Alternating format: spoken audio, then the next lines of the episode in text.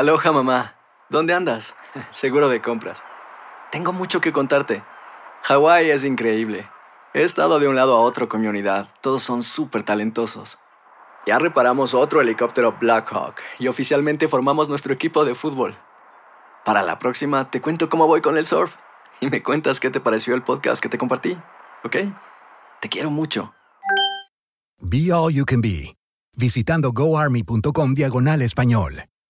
Boost Mobile tiene una gran oferta para que aproveches tu reembolso de impuestos al máximo y te mantengas conectado. Al cambiarte a Boost, recibe un 50% de descuento en tu primer mes de datos ilimitados. O, con un plan ilimitado de 40 dólares, llévate un Samsung Galaxy A15 5G por $39.99. Obtén los mejores teléfonos en las redes 5G más grandes del país. Con Boost Mobile, cambiarse es fácil. Solo visita boostmobile.com. Boost Mobile, sin miedo al éxito. Para clientes nuevos y solamente en línea, requiere AroPay. 50% de descuento en el primer mes requiere un plan de 25 dólares al mes. Aplican otras restricciones. Visita boostmobile.com para detalles. Cassandra Sánchez Navarro junto a Catherine Siachoque y Verónica Bravo en la nueva serie de comedia original de VIX, Consuelo, disponible en la app de VIX ya. Univisión Reporta es un podcast de euforia.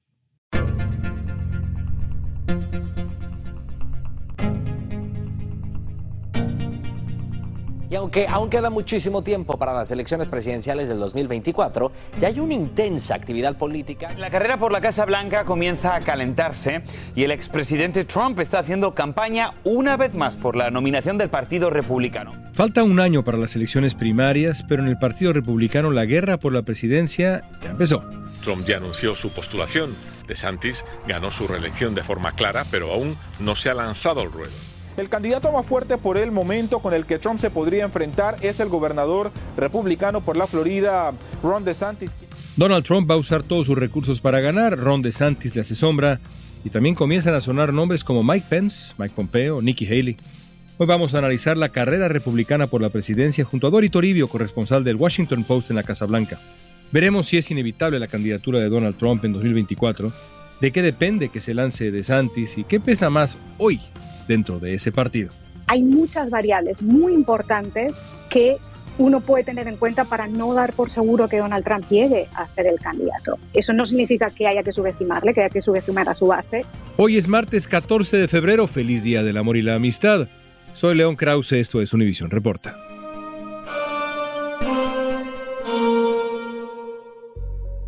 Dori parece increíble, pero estamos ya a un año de las primarias del Partido Republicano.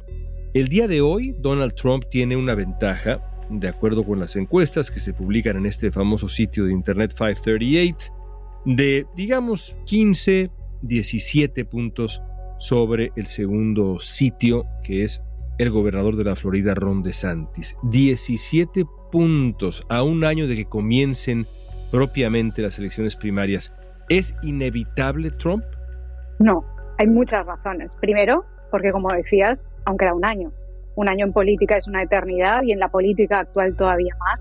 Es pronto y la razón de que estamos hablando de estas elecciones tan pronto es porque Trump lo ha decidido así, porque decidió lanzar su campaña en noviembre de 2022, justo después de las elecciones legislativas, mucho antes de lo que normalmente se lanzan las campañas. Él quiso ser el primero y él lanzó entonces la campaña, aunque desde entonces pasó dos meses sin hacer prácticamente nada, y apenas ha sido a final de enero cuando empezó con los mítines electorales, pero él decidió que ese era el momento de empezar todo este debate político sobre las elecciones. Entonces, primero, queda mucho tiempo. Segundo, León, aún no sabemos cuántos republicanos se pueden presentar a las primarias y yo creo que ahí es donde está la clave. Si acaba siendo un plantel tan numeroso como en 2016, que eran más de 20, esto sí da muchas posibilidades a Donald Trump, porque entonces el voto republicano se fracciona en las primarias y como Trump la gran fortaleza que tiene es que su base es extremadamente leal, sigue siendo a día de hoy extremadamente leal pese a todo lo que ha ocurrido, pero sigue contando con ese núcleo duro de seguidores que en unas primarias hacia unas presidenciales van a salir a votar. Eso significa que en ese sentido, si el resto del voto entre el resto de los candidatos está fraccionado, él en eso puede tener una fortaleza, tener su número de votantes ahí. Si hay menos candidatos, la pregunta importante que se tiene que hacer el Partido Republicano, otra cosa es lo que se conteste, pero la pregunta es, ¿con qué candidato puedo ganar unas elecciones presidenciales? Igual que es la pregunta que se tienen que hacer los demócratas. Y hasta donde sabemos en este país, en la política en Estados Unidos y lo que ha pasado en la historia de las elecciones presidenciales es que los candidatos más extremos lo tienen complicado para ganar unas elecciones presidenciales. Y a día de hoy Donald Trump es un candidato extremo. Y lo tienen complicado porque necesitan ganar no solo su propio voto, no solo su base de votantes. Que en esto Donald Trump está muy bien, aunque no sabemos lo que puede pasar en un año, pero en principio todo apunta a que está muy bien. Es que alguien para llegar a la Casa Blanca necesita voto independiente, voto de minoría, necesita ganar más votantes de los propios, esa coalición de votantes de la que siempre se habla aquí en Estados Unidos. Y yo tengo muchas dudas de que Donald Trump pudiera llegar a eso. En un reportaje reciente de la revista The Atlantic, el autor entrevista a varios republicanos que tienen todos ellos dos cosas en común. La primera es que ninguno de ellos quiere que Trump sea el candidato y la segunda es que creen que la única manera de sacar a Trump del escenario político es que se muera. No están proponiendo matar a Trump, evidentemente, pero sí dicen no hay otra manera de sacar a este hombre del escenario político del Partido Republicano más que su muerte, el final de su vida. ¿Exageran? Sí. Primero, son los votantes los que deben elegir quién sigue en política y quién no. Esa es la maravilla de la democracia, son las urnas las que mandan. Entonces, eso para empezar. Para seguir, yo insisto, yo no lo veo tan claro. Donald Trump tiene ahora mismo mucha oposición dentro del Partido Republicano, también tiene muchos seguidores y también tiene mucha gente muy leal. Tú citabas este artículo, yo voy a citar algo que ha pasado recientemente, que es ese primer mitin electoral de Donald Trump en New Hampshire, en una reunión del Partido Republicano en New Hampshire, donde muchas de las voces del partido, empezando por el propio gobernador republicano del estado, que se llama Chris Sununu y que es una de las voces que ya desde las elecciones legislativas ha plantado cara a Donald Trump. Ha dicho que, bueno, que él no está ni a favor ni en contra, pero que él cree que el partido necesita un candidato normal, este es el término que ha empleado, y que hace falta una renovación generacional, nuevas voces, nuevas caras, y que Donald Trump no puede ganar unas elecciones presidenciales, unas elecciones generales, y que incluso ha planteado el tema de la edad, que ya está bien que en Washington haya líderes de 80 años, porque recordemos que Donald Trump ahora tiene 76, cumplía 77 este año, entonces en las elecciones de 2024 tendría 78 también. Entonces, hay muchas voces en este sentido. Hay voces de la presidencia de Donald Trump que ya sabemos que es, no 100% seguro, pero bastante probable que se vayan a presentar a las primarias republicanas, como su vicepresidente, Mike Pence, como su secretario de Estado, Mike Pompeo, como su embajador ante las Naciones Unidas, Nikki Haley, eso significa que estas son voces que creen que ha llegado la hora de un relevo a Donald Trump. Por eso yo creo que todo el debate está abierto todavía y que hay muchísimas cosas que no se saben. ¿Qué va a pasar con Donald Trump con sus investigaciones judiciales? Entre los puntos en contra que tiene Donald Trump están sus escándalos. Actualmente, Trump es investigado por documentos confidenciales que se encontraron en su poder y no debían estar ahí. Los fiscales de Manhattan convocaron a un nuevo gran jurado para la investigación sobre los pagos realizados a la actriz porno Stormy Daniels. Además, la Fiscalía de Manhattan investiga su papel en un pago que se hizo a una actriz porno durante la campaña 2016. Según el New York Times, el motivo del pago fue silenciar a la actriz, quien se dice tuvo una relación íntima con Trump. Por su parte, a través de su plataforma Truth Social, el exmandatario calificó el nuevo gran jurado como una continuación de la mayor casa de brujas de todos los tiempos.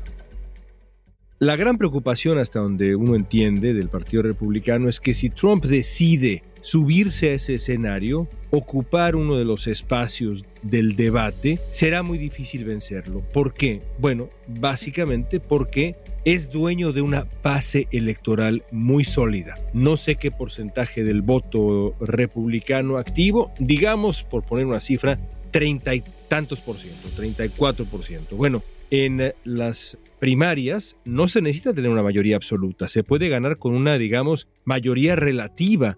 Y esa es la preocupación. Por eso te pregunto, si Donald Trump decide sí estar en el escenario y hay otros candidatos, ¿hay alguna posibilidad de que con ese voto fracturado alguien alcance el porcentaje de votación que Trump tiene básicamente asegurado el día de hoy por su base electoral?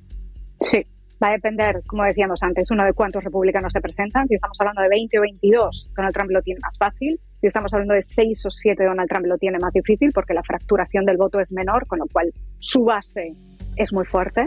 Va a depender de qué pase con Donald Trump en los próximos meses con las investigaciones judiciales, no porque su base vaya a cambiar de opinión, No porque sus votantes vayan a cambiar de opinión, pero sí porque votantes republicanos moderados pueden cambiar de opinión o porque otros republicanos pueden decidir lanzarse a las primarias. Entonces el campo está en constante movimiento. Fíjate, incluso otro asunto que me ha hecho reflexionar mucho. Dan por seguro, y esto lo ha dicho hasta el propio Donald Trump, que el aborto, igual que ha sido uno de los asuntos fundamentales en las elecciones legislativas de 2022 para los republicanos, hay quien cree que este puede ser uno de los asuntos centrales en las primarias republicanas. No sé si en las presidenciales, pero sí en la primera parte, en el primer tramo de las primarias. Y ahí puedes tener voces como la de Mike Pence. Para él este asunto es central, y esto lo demuestra en su libro. En ese sentido, por ejemplo, yo me hago una pregunta. En ese sentido, Donald Trump es un candidato potente para los republicanos. Es decir, si uno empieza a desgranar todo lo que puede pasar en el próximo año, hay muchas variables muy importantes que uno puede tener en cuenta para no dar por seguro que Donald Trump llegue a ser el candidato. Eso no significa que haya que subestimarle, que haya que subestimar a su base y que uno tenga que reconocer que desde que se lanzó a las primeras elecciones en 2015 hasta ahora, estamos hablando de casi ocho años, una de sus grandes fortalezas y de sus grandes méritos es que tiene esa base tan leal de votantes que apenas ha perdido territorio en eso. Pero eso es cierto que es una ventaja enorme en unas primarias en las que solo votan los conservadores, pero León, ya vimos en las elecciones legislativas que eso no es suficiente. Y la razón es porque primero hay dudas, hay propios votantes de Donald Trump que se están planteando, por ejemplo, ese gran interrogante, Ron DeSantis, un nuevo candidato, les genera curiosidad. ¿Qué puede pasar de aquí a un año con esa curiosidad? ¿Lo suficiente para cambiar de voto? ¿Lo suficiente para explorar nuevas opciones? El exmandatario está apuntando a algunos de sus principales oponentes, como lo es claramente el gobernador de la Florida, Ron DeSantis. Trump ha dicho que él fue el que le dio todo su apoyo cuando más lo necesitaba y que él logró esa gobernatura gracias a su apoyo. Al volver vamos a analizar qué tan factible es la candidatura del gobernador de la Florida, Ron DeSantis.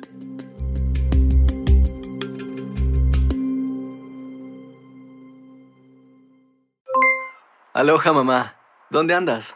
Seguro de compras. Tengo mucho que contarte. Hawái es increíble.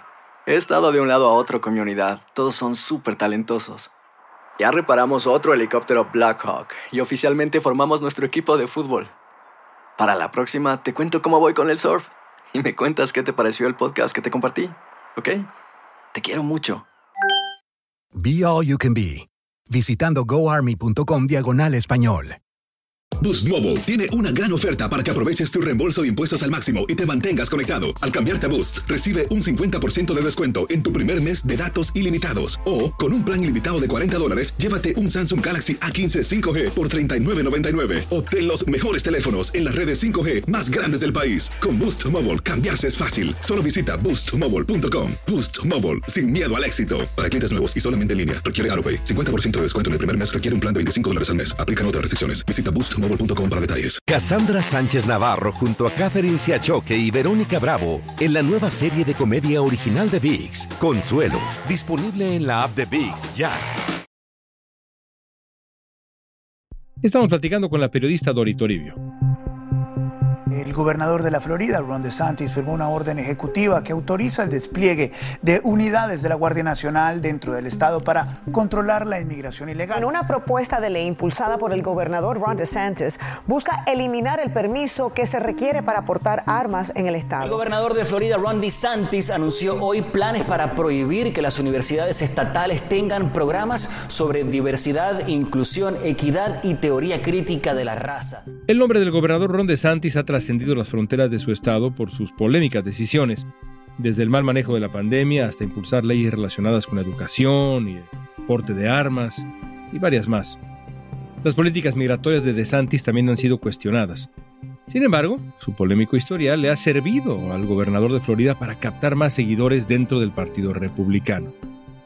Una diferencia con otros tiempos, incluso yo diría una diferencia con la elección que deriva en el triunfo de Trump en el 2016, a pesar de que había una larguísima fila de candidatos republicanos, es que quizá en esta baraja no hay tantos, pero hay por lo menos dos o tres que podrían tener una oportunidad. Nadie como Ron DeSantis, que es el favorito de muchos, incluso en algunas encuestas, podría hasta superar a Donald Trump. Pero DeSantis ha hasta el momento evadido las preguntas sobre sus intenciones de lanzarse no ha hecho un anuncio, ha coqueteado, de pronto alguna escaramuza ahí directa o indirecta con Donald Trump, que ya no ha parado de ponerle un apodo a, a DeSantis. ¿De qué depende, crees tú, que DeSantis diga, esta boca es mía y sí voy a buscar ahora la candidatura republicana? ¿Crees que lo haga? Y si sí, ¿de qué va a depender? Creo que depende del tiempo, León, porque es que acaba de ganar la reelección en Florida y en política no está bien visto que uno se acaba de ganar la reelección si los votantes acaban de confiar en él para seguir siendo gobernador de la Florida, que de repente unos días después diga, bueno, esto ya no, ahora quiero ser presidente de Estados Unidos. Quiero decir, también hay una cuestión de lo que se debe con sus propios votantes en el Estado, lo que no significa que no lo vaya a hacer. Yo sí creo que va a lanzar su candidatura en la fecha habitual en la que los políticos suelen anunciar sus candidaturas. Y debe haber también un segundo factor y es enfrentarse a Donald Trump. Donald Trump lo primero que ha hecho en su primer mitin electoral de esta campaña es cargar contra Ron DeSantis, decir que es desleal, decir que él está donde está gracias a Trump y que entonces presentarse en su contra. Y eso es un factor enorme, eso lo sabemos. Sabemos que cuando Donald Trump, o por lo menos hasta ahora, carga contra alguien, contra un político de su propio partido especialmente, o sobre todo, eso hace daño, eso hace daño políticamente. Entonces yo creo que esos deben ser los dos grandes factores que debe estar sopesando. Aunque Ron DeSantis ha esquivado las preguntas sobre sus intenciones para el 2024, una investigación del Washington Post reveló que sus asesores se están reuniendo para preparar una posible carrera presidencial. Los informantes pidieron permanecer en el anonimato ya que se trata de un tema sensible.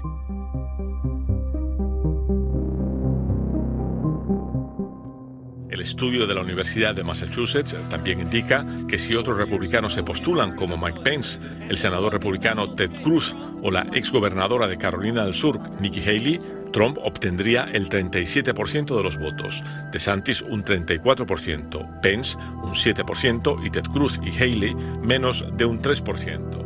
Haley anteriormente había dicho que no iba a participar si Trump lo hacía, pero ya el propio exmandatario ha dicho que habló con ella por teléfono y que él mismo le pidió que participara. Decía yo que hay una baraja quizá con menos cartas, pero con cartas importantes. Pero de pronto escuchándote pensaba yo, pues ¿quién más? Mike Pence, Mike Pompeo, Sununu, Nikki Haley, alguna de estas personas que menciono, y seguramente se me olvidan algunos, podrían tener esa misma fuerza que tiene hoy Ron DeSantis o esto es una batalla, tú la ves como una batalla entre Trump y DeSantis? ¿Quién más? Todas las cifras apuntan por las encuestas que mencionabas a que esta es una batalla entre Donald Trump y Ron DeSantis. Pero yo siempre en esto soy muy escéptica, León, y puedo equivocarme, pero hemos visto tantas veces que a un año o a unos meses de unas primarias hay un candidato que lidera las encuestas y después ese candidato pierde en el primer mes de las primarias, por ejemplo. Eso lo hemos visto una y otra vez. Entonces yo siempre intento mantenerme escéptica en este sentido. Yo sí creo que pueden aparecer más nombres. Aquí, por ejemplo, en Washington, León se está hablando del senador Tim Scott de Carolina del Sur, que tiene una fortaleza quizá cuestionable para unas primarias, pero grande para unas presidenciales, y es que consigue mantenerse muy bien en las aguas neutrales del partido. Los más moderados son los que acaban teniendo mayor presencia en las urnas, pero yo sí creo que puede ser interesante si se presentan candidatos más moderados. Otro gran interrogante, Liz Cheney, congresista de Wyoming, hija del ex vicepresidente de Estados Unidos. Que no tendría ninguna posibilidad, pero que podría ser, digamos, un spoiler, para usar una palabra típica de la política estadounidense, ¿no? ¿O ves que tuviera alguna posibilidad? De ganar en unas primarias muy complicado, pero aquí todo es una cuestión matemática, León. Cuanto más se fracciona el voto, más complicadas se ponen las cosas. Eso ya lo vimos en 2016. Dices una veintena de candidatos, pues entonces las matemáticas pasan a ser muy complicadas. Pero es cierto, respondiendo a tu pregunta inicial, por no darle más vueltas, que sí apunta todo a un Donald Trump y Ron DeSantis, y lo que más me llama la atención estos últimos días ha sido ver en la gran mayoría de encuestas, por lo menos a estas alturas, Donald Trump tiene ventaja. Pero hay una encuesta de New Hampshire, y yo estoy como muy fijada en este estado, porque parece que va a ser uno de los estados importantes en las primarias republicanas al año que viene. Ron DeSantis tiene bastante ventaja, ha tenido bastante ventajas en los últimos días. Y al final, el gran reto que tendría una figura como él es dar ese salto a la política nacional. Sí es muy conocido en Florida, sí ha generado muchos titulares después de las midterm por su victoria, por su reelección, y su nombre, sin ninguna duda, ha saltado a la palestra nacional e internacional en otros países ya. Yo creo que ese nombre también se reconoce de alguna manera, pero aún así, Otra cosa diferente es dar el salto a la política nacional. Tienen que ser asuntos diferentes, entonces eso también podría ser ahí un interrogante, ¿no? El expresidente Trump está calentando motores en su campaña, ya eh, teniendo sus primeros rallies al estilo 2020. Arrancan los eventos políticos en la campaña del expresidente Donald Trump y lo hace, según varios expertos, de una forma muy estratégica. Donald Trump comenzó su primera gira de campaña por la nominación republicana precisamente en New Hampshire y continuó a Carolina del Sur. El principio de la campaña coincidió con su vuelta a Facebook e Instagram, medios que sirvieron a Trump para recaudar fondos importantes en 2016 y 2020. Su presencia en ambas redes sociales podría darle un mayor impulso a su campaña.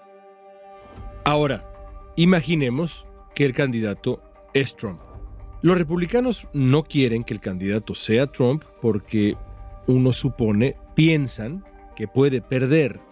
El día de hoy, y por supuesto, si para las primarias falta mucho tiempo, para la presidencial falta todavía más. Pero el día de hoy, en las encuestas, Joe Biden supera a Trump por 3, 4 puntos, en algunos casos hasta 5 puntos. ¿Crees que nominar a Trump sería una sentencia de derrota para los republicanos? ¿Lo ves tan débil frente a Biden? Y aquí hay, por supuesto, una cantidad de cosas que no podemos prever, como incluida la candidatura del propio Joe Biden, pero las cosas como están al día de hoy, ¿sería una sentencia de derrota para los republicanos? Creo que sería muy difícil para Donald Trump repetir lo que hizo en 2016. Esta es su intención hasta donde sabemos ahora, ¿cierto? Él quiere emular su campaña de 2023 y 2024, quiere emular la campaña pequeña, pocos asesores, poco equipo que tuvo en 2015 y en 2016. Quiere hacer algo así, con grandes mítines, mucha atención mediática, pero un círculo reducido, ¿no? Grandes bases. Entonces él quiere repetir ese éxito, pero claro, ahora es muy difícil porque él ya ha sido presidente, todo Estados Unidos le conoce, ya hay cosas en las que no puede mentir. Y lo que le llevó a la Casa Blanca en 2016 fue que consiguió, como decíamos antes, más allá de su base de votantes, consiguió mucho voto independiente, consiguió convencer algunas minorías también, es decir, consiguió una mínima coalición de votantes que le permitió llegar a la Casa Blanca a mí se me hace difícil pensar, León, que Donald Trump puede repetir. No imposible, ¿eh? porque con Donald Trump siempre hay sorpresas, pero se me hace difícil imaginar que puede volver a arañar esos votos de los diferentes grupos viendo no solo lo que ha pasado en los últimos cinco o seis años, sino viendo cómo tiene las encuestas o viendo lo que pasó en las elecciones legislativas con los candidatos más extremos apoyados por Trump, que muchos de ellos perdieron, ¿cierto? Otra esfera de este análisis sería que su rival fuera Joe Biden. Yo eso lo vería difícil. Además, recordemos una cosa, Donald Trump ha perdido tres elecciones. Por eso cuando todo el mundo da por inevitable que gane las primarias republicanas, yo por eso siempre me planteo las dudas. Entonces, desde 2016 que Donald Trump no gana unas elecciones. Eso también hay que tenerlo en cuenta. Y esto no es solo con sus votantes, esto es en general en Estados Unidos. Él ha perdido terreno, eso es indiscutible. Y el golpe de las elecciones de mitad de mandato de 2022 también está ahí todavía. Yo creo que en ese sentido, como candidato presidencial, tendría más debilidades que fortalezas. Pero quién sabe, cuando Donald Trump nunca se sabe. Bueno, déjame terminar poniéndote en un sitio complicado y quizá injusto. Si tuvieras que apostar, ¿cuáles dos nombres van a estar en la boleta en la elección de 2024? O pueden ser tres, porque también Trump ha amenazado con que si no le dan la candidatura, no la obtiene, se va a lanzar como candidato independiente, cosa que me parece muy improbable. Pero ¿cuáles nombres estarán en la boleta en noviembre de 2024? Aún no sabemos si Joe Biden se va a presentar a las elecciones. Todo el mundo da por hecho que sí. Pero insisto, quedan para las elecciones presidenciales de 2024 más de un año y medio. Eso es mucho tiempo. Vamos a ver. Si se presenta, también se da por hecho que su número dos seguirá siendo la vicepresidenta Kamala Harris. Pero ahí también hay algunos interrogantes. Después tenemos que ver cómo van las primarias republicanas. ¿Qué pasa con Donald Trump? Que su campaña en los dos primeros meses no ha empezado bien. Perfil muy bajo, pocos titulares, pocos eventos, poca recaudación. Ahora puede despegar, despegar seguro. Pero, eh, insisto, hay factores que no sabemos. ¿Y qué puede pasar con ese otro campo republicano que aún no está confirmado? No, no podemos evaluar exactamente. Dicho esto, si todo se mantiene como hasta ahora, cosa que es imposible, porque quedan un año y medio. Si todo se mantiene como hasta ahora, sí veo un potencial enfrentamiento entre Joe Biden y Donald Trump. Pero ¿cuándo? Yo diría en los últimos siete años, que es cuando la política, básicamente, no toda la teoría política se dio la vuelta, ¿cuándo hemos hecho pronósticos o todo el mundo ha dado por hecho pronósticos que después se han cumplido? Siempre pasa algo que da la vuelta a todo el tablero de juego. Y tenemos ahora mismo guerras y situaciones absolutamente imprevistas. Eso es lo apasionante de la política y de la vida. Todo puede pasar, ¿no? Aquí estaremos para conversarlo si nos lo permites. Dori, gracias como siempre, un enorme placer. Gracias por la invitación. La semana pasada, Americans for Prosperity in Action, la poderosa red asociada a los multimillonarios hermanos Koch, anunció que respaldará a un único candidato republicano en las primarias presidenciales de 2024. La directora de la red dijo en un comunicado que está preparada para apoyar a un candidato que pueda llevar a Estados Unidos hacia adelante y que pueda ganar. Un funcionario de esta red confirmó a la CNN que la red no tiene previsto apoyar la candidatura de Trump y que lo mejor sería tener un presidente en 2025 que represente un nuevo capítulo para el Partido Republicano. Eso sí que podría cambiar las cosas.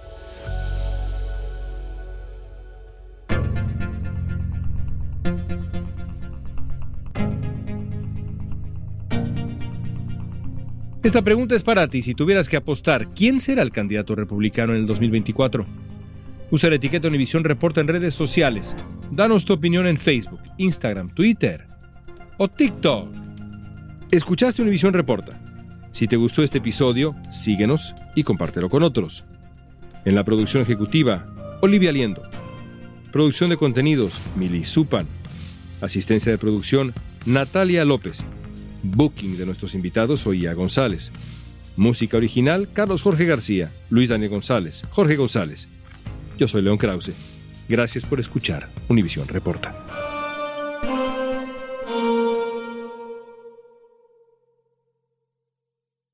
Aloha mamá. Sorry por responder hasta ahora. Estuve toda la tarde con mi unidad arreglando un helicóptero Black Hawk. Hawái es increíble. Luego te cuento más. Te quiero. Be All You Can Be, visitando goarmy.com diagonal español. Boost Mobile tiene una gran oferta para que aproveches tu reembolso de impuestos al máximo y te mantengas conectado. Al cambiarte a Boost, recibe un 50% de descuento en tu primer mes de datos ilimitados. O, con un plan ilimitado de 40 dólares, llévate un Samsung Galaxy A15 5G por $39.99. Obtén los mejores teléfonos en las redes 5G más grandes del país. Con Boost Mobile, cambiarse es fácil. Solo visita boostmobile.com. Boost Mobile, sin miedo al éxito. Para clientes nuevos y solamente en línea, requiere AroPay. 50% de descuento en el primer mes requiere un plan de 25 dólares al mes. Aplican otras restricciones. Visita boostmobile.com para detalles. Cassandra Sánchez Navarro junto a Catherine Siachoque y Verónica Bravo en la nueva serie de comedia original de VIX, Consuelo, disponible en la app de VIX ya.